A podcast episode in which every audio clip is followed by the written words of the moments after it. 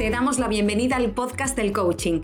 Somos las Sanas y juntas lideramos Perla, una comunidad creada por y para coaches, psicólogas y terapeutas. Nuestra misión es acompañarte a crecer y a mejorar como profesional. Aquí encontrarás cada semana píldora formativa para tu mejora continua y además inspiración con nuestras entrevistas a los grandes referentes del sector. ¿Estás preparada? ¡Comenzamos! Bienvenidas al episodio número 8 del podcast del coaching. Estamos felices, contentas y muy emocionadas del tema que traemos hoy para hablar contigo, para debatir contigo. Y es que hoy vamos a hablar de tres mitos que solemos escuchar muy a menudo en este mundo del coaching y del crecimiento personal. Y ya sabéis que como cualquier creencia, necesitamos cuestionarla. Porque hay veces que esas frases se nos quedan caladas, se nos quedan dentro y nos hacen pupita o nos limitan en nuestra carrera profesional. Así que hoy vamos a hablar de esos tres mitos y vamos a desmitificarlos para que podamos seguir avanzando y creciendo con nuestro negocio. A por ello vamos, a por ello vamos y desmitificar es una bonita palabra. Y es que a veces con la mejor de las intenciones estamos muy receptivos a lo que se comenta en el ambiente, a lo que se dice de nuestra profesión, a las cositas que vamos aprendiendo y es como, wow, claro que sí. Y precisamente desde la mejor intención a veces no cuestionamos. Así que vamos a hablar de mitos habituales en nuestro mundo y vamos a empezar, como nos gusta decir, por el principio. ¿Vamos a ello, Ana? Vamos a ello, Ana. Muy bien. Pues las sesiones online son poco efectivas o menos efectivas que en el presencial. ¿A ti, a ti qué te parece eso? Wow, esto ha sido un temazo que se ha abierto con, con este último año en el que ha habido, bueno, muchas profesionales que se dedicaban al coaching, que tenían su, consulta, que tenían su oficinita, pero que por estas circunstancias han necesitado pasar sus servicios al mundo digital. Y ahí se ha creado como esta creencia, ¿no? De no puedo atender a la persona igual de bien en el mundo digital, en el mundo online, que como puedo atenderla en el mundo presencial. Y desde aquí queremos mandarte un mensaje con un grito, una voz y decirte que para nada, o sea, podemos hacer el mismo trabajo, ya sea de manera remota, es decir, cada persona desde su casa a través de una pantalla, que de manera presencial. Tiene la misma efectividad. Simplemente el formato cambia y por tanto nosotras tenemos que adaptar también nuestra comunicación y estar atenta a otros factores que quizás en el presencial ya nos vienen dados por el entorno, porque podemos verla, podemos sentirla, pero a través de una pantalla también podemos conseguirlo. Claro que sí, es una cuestión de adaptación. Perdonadme un poquito, que igual durante el episodio de hoy voy a beber un poquito de agua también porque tengo la voz un poquito quebrada, estoy pasando unos días un poquito alérgicos. Así que disculpad si salen ahí como gallitos, soniditos un poquito raros de, mi garganta. La primavera. La primavera, que nos está alterando todo. Las cuerdas vocales también. Eh, os comentaba que es eh, el tema de adaptarnos nosotras y mirarlo muy bien desde dentro. Como todo lo que haces las primeras veces o has hecho menos, pues al, al principio tienes que estar como muy pendiente, exactamente lo que tú dices, controlar un poquito el entorno, el medio y ponerle ese puntito de, naturalidad que le, ponemos al resto de las cosas. Igual que despejamos una mesa cuando estamos desarrollando una sesión en físico porque necesitamos el espacio para nuestro papelito, para nuestro agua y para lo que necesitamos, pues en este caso, si necesitamos hacer las peticiones oportunas, pues me gustaría verte un poquito mejor la cara, eh, acércate un poquito más la pantalla, encuádrate un poquito mejor. Instrucciones muy sencillas para ver a la persona y poder hacer una observación completa, una buena escucha, estar pendiente. Y luego, a nivel de uso de herramientas, que chicas, yo os comparto que quizá era una de las cosas que a lo mejor a mí, después de estar trabajando tantos años en, el presencial, a lo mejor sí que me causaba, pues como, ¿no? Como cierta, ay, a ver, a ver cómo va a funcionar.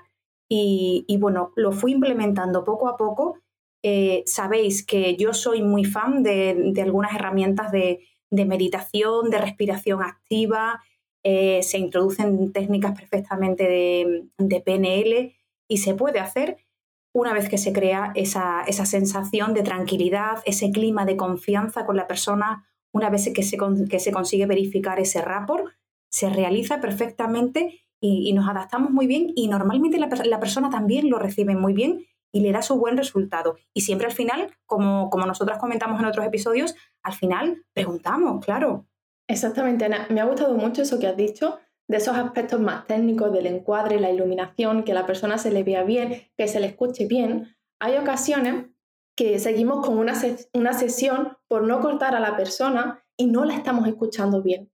Ahí es cuando nosotras tenemos que coger, eh, coger las riendas de esa sesión y decirle, oye, antes de empezar a meternos ya en materia, vamos a asegurarnos de que tú me escuchas bien, yo te escucho bien, te veo, me ves. Y entonces ahí, a partir de ese momento, vamos a dar pie a esa sesión. No antes. Son unos segundos que podemos tardar y mientras vamos conversando con la persona, preguntándole qué tal, cómo ha ido esa semana, hacemos esas pequeñas modificaciones que pueden hacer falta. Claro que sí. Además, no estamos diciendo que sea exactamente lo mismo. Ojo, estamos diciendo que se pueden resolver muy bien y que pueden dar un muy buen resultado. Cuando tú estás en un canal directo, no es lo mismo que estás, estar a través de, de la red y a lo mejor tienes un momento que se te viene la iluminación un poquito más arriba o más abajo o que incluso la línea puede dar en algún momento algún problema puntual. Volvemos al momento y si te he entendido bien, volvemos a hacer la verificación de la comunicación para saber si hemos comprendido o por favor me lo puedes repetir o si estamos hablando nosotras, volvemos a hacer el paso en el que nos encontráramos de la conversación o del ejercicio oportuno. Y tranquilamente seguimos y da muy buen resultado, te da tranquilidad, te da eh, también mucha libertad, eh, también al cliente que normalmente se adapta muy bien a, este clima, pues le, da ese punto de flexibilidad, de poder tener su trabajo cubierto y lo hacen pues desde su casa, desde la office. Es decir, que tiene muchos puntos muy buenos y los procesos pueden dar un resultado fantástico a través del online.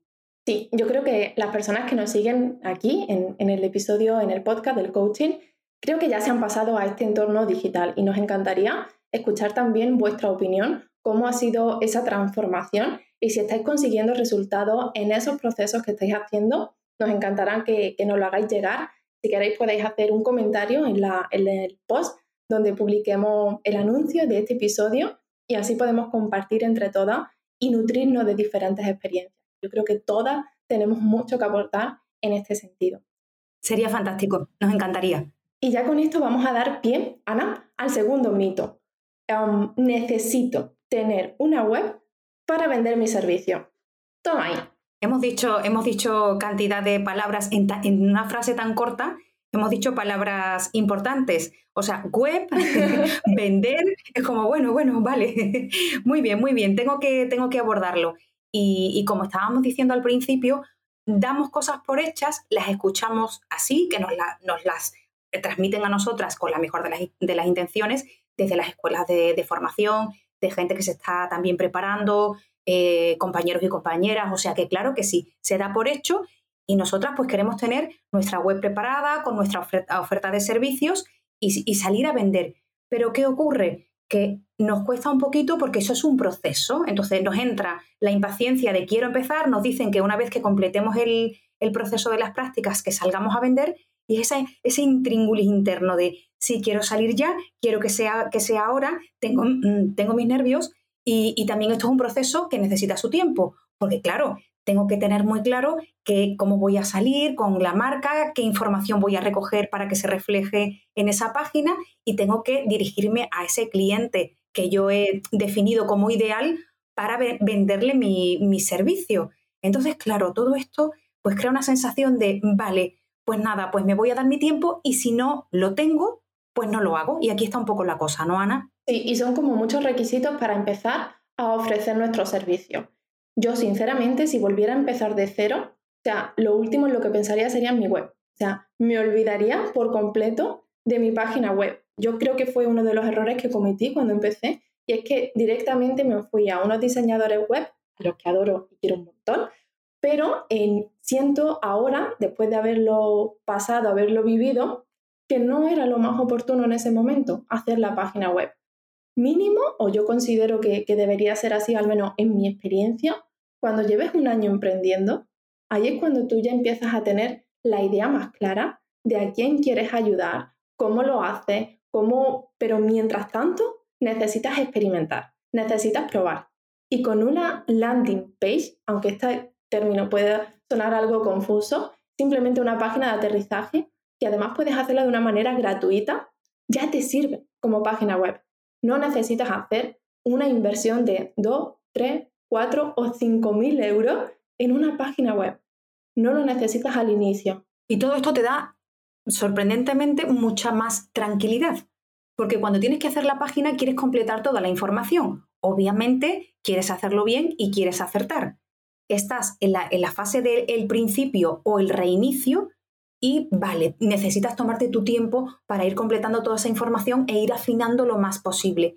Durante ese tiempo de rodaje, como estás, que estás comentando tú, Ana, vas definiendo y vas viendo poquito a poco las cosas más claras. Pero claro, como tengo entendido que tengo que salir con la página, pues no puedo hacerlo. Hasta que no tenga la página, no vendo. Entonces es una cosa que está como encadenada a la otra y al final es un proceso en el que no acabo de arrancar ni por un lado ni por otro y además se dilata mucho en el tiempo. Para nada. El, el primer año, o sea, o si yo volviera atrás, de verdad, lo haría de, lo haría de ese modo. Me haría una landing page que podría hacerla yo o te la puede hacer un diseñador si, si tú no sabes, pero te va a, ser mucho, te va a salir mucho más económica y, vas a poder vender en redes sociales. O sea, ese es como la, la puerta de entrada en el boca a boca, en tu entorno y ya después vendrá tu página web. Pero esa creencia de necesito tener una web para vender en Internet, falso, mentira, mentira. Desde luego. Y lo mismo que en el punto anterior, no estamos diciendo que sea lo mismo, pero es un recurso que funciona muy bien, que es muy útil, que igualmente informa a tu gente y que te permite la posibilidad de que también la gente a través de esa misma página en un botoncito se pueda poner en contacto contigo o vaya llegando a tu lista y tú vas viendo, vas probando y vas creciendo. Sí, incluso poniendo eh, botones de pago, es decir, lo, lo acoge perfectamente, es decir, cumple la misma función que una página web, pero de un modo más sencillo y sobre todo al inicio para ti de un modo mucho más. Así que ya con esto, Ana, nos vamos al último. Yo, para mí, creo que es el que más veces he escuchado. Este es, este es un clásico, conocido. Te lo dejo a ti. Es difícil vivir del coaching. Chicas, ahora cada una estará pensando que, no, que nos están escuchando, ay, Colin, es que es verdad, es que mira, qué tal, o no, mira, o yo estoy en el punto, estoy en el camino. También nos gustaría, como decían antes, que, compartierais con nosotras todo eso que pensáis, que sentís, cómo lo veis vosotras. Esto está muy extendido, ¿no? ¿Y, qué te parece a ti, Ana? Es muy difícil vivir del coaching. Yo recuerdo cuando estaba haciendo mi primera formación en coaching, esta creencia ya estaba ahí. Era como, no, si es que de esto es muy difícil, esto es para complementar, esto tal. Y yo era como, oh, pero si yo quiero vivir de esto, si a mí, yo lo que quiero es dedicarme al coaching. Y con el tiempo me he dado cuenta que evidentemente sí que se puede vivir del coaching, pero que pasa como con cualquier otro negocio, con cualquier otra disciplina, tienes que creer en ti, tienes que creer en tu idea, eh, formarte, tienes que rodearte de personas que están en tu misma sintonía, tienes que aprender, buscarte la manera, buscarte la forma, la fórmula, es decir, buscar tu lugar, tu rinconcito dentro de este sector que ahora mismo estamos hablando del coaching, pero es que podría ser cualquier otro sector. Es las ganas y el empeño que tú le pongas a vivir realmente de esta profesión. Indudablemente no es algo que tú digas, soy coach y me llueven los clientes. No, por eso tenemos que formarnos, tenemos que aprender cómo captar esos clientes, cómo atraerlos, cómo podemos promocionar nuestro trabajo, cómo podemos hacernos visibles. Y de ahí los vamos atrayendo. Pero lo primero de todo, tenemos que creer en nosotras. Si yo no creo que yo pueda vivir de esto, no lo voy a intentar. Más complicado, claro que sí. Luego el, camino de la preparación, como de cualquier profesión, como de, de, cualquier cosa que, que, es lo que tú desarrollas para, para ti, para tu negocio, pues tienes que ir haciendo un camino. Al principio, pues sabes menos y luego la experiencia y el conocimiento que vas haciendo, pues haces que esté más nutrida y tienes más para ofrecer y esto te lo va, te lo va a dar el tiempo, no, no, no tiene otra cosa y de verdad formarte y prepararte de una manera enfocada y creyendo, como tú estabas comentando, en lo tuyo. Eh, por si a alguna le sirve, eh, hace ya mucho tiempo, o sea, hace casi 10 años, que fue cuando yo empecé a hacer sesiones ya reales después del periodo de prácticas y demás, este comentario era el mismo, o sea, esta creencia también estaba. Al principio era porque eh, no estaba tan extendido, curiosamente, porque este mercado ha crecido enormemente en estos últimos 10 años. Entonces es muy difícil, esto suena muy raro, esto no parece que haya tanta gente que lo conozca, ¿cómo te vas a explicar? ¿Cuál va a ser tu mensaje de fuerza? ¿Es mejor que complementes con otra cosa? Esto era lo que se comentaba, ¿no? Entonces, a lo largo del tiempo, claro, te vas preparando, vas creyendo en ello, ves que te gusta, cuando empiezas a hacer sesiones te sientes bien, vas viendo el resultado y eso te anima mucho, vas enganchando formaciones porque este punto de curiosidad, como ya hemos hablado otras veces, lo tenemos y a lo largo del tiempo pues fueron eh, proliferando las escuelas, las formaciones y, las personas que querían dedicarse. Y entonces, bueno, los que llegaron después dijeron, sí, sí, con más fuerza, esto es muy difícil, pero esta creencia es algo muy generalizado que para que sepáis también un poco cómo lo he vivido yo, ha estado siempre. La premisa fundamental es que sintonices, lo creas, te prepares y desde la preparación vayas accionando, que es una palabra muy perla, vayas implementando para ir haciéndolo. Claro, hay muchas cosas que no sabemos, obvio. Totalmente, totalmente. Por eso estamos aquí, para ir aprendiendo y de las unas, de las otras, compartiendo, nutriéndonos. Es decir, vamos a ir avanzando y vamos a hacerlo juntas. Desde aquí, desde este episodio, si queremos que, una idea quede clara, es que te cuestiones las tuyas, que cuestiones esos mitos que te has ido creyendo en base a, esta profesión, em, que tengas ese momento contigo de reflexión, de honestidad y por supuesto si quieres compartirlo con, nosotras estaremos encantadísimas de escucharte, de atenderte y, de compartir experiencias juntas. Siento que esto es un camino de, de todas, que vamos a una y estamos muy contentas de, de haber tenido esta charla contigo, de haber conversado. Y ahora ya sí, nos escuchamos la próxima semana en el podcast del coaching. Ya sabes, como siempre, si te ha gustado, compártelo en tus redes sociales. Esa es la forma en la que nosotras sabemos que estás ahí, que estás al otro lado, que te gusta lo que, lo que estamos haciendo. Y, y si te apetece, pues puedes seguirnos en las plataformas principales de podcast. Muchísimas gracias por estar ahí y nos escuchamos la próxima semana. Un abrazo. Hasta el siguiente episodio. Perlas. Si quieres seguir aprendiendo sobre el tema del episodio de hoy, te invitamos a que te una a nuestra membresía en perlacomunidad.com. Ahí encontrarás cada semana una perla formativa que te acompañará a mejorar tus competencias como coach y como empresaria, para tener un negocio de coaching rentable, sostenible y alineado con la mujer que eres. Tendrás el enlace a la comunidad en las notas del podcast. Te esperamos. Gracias por escucharnos y acompañarnos un episodio más. Te esperamos en el podcast del coaching la próxima semana. Hasta pronto.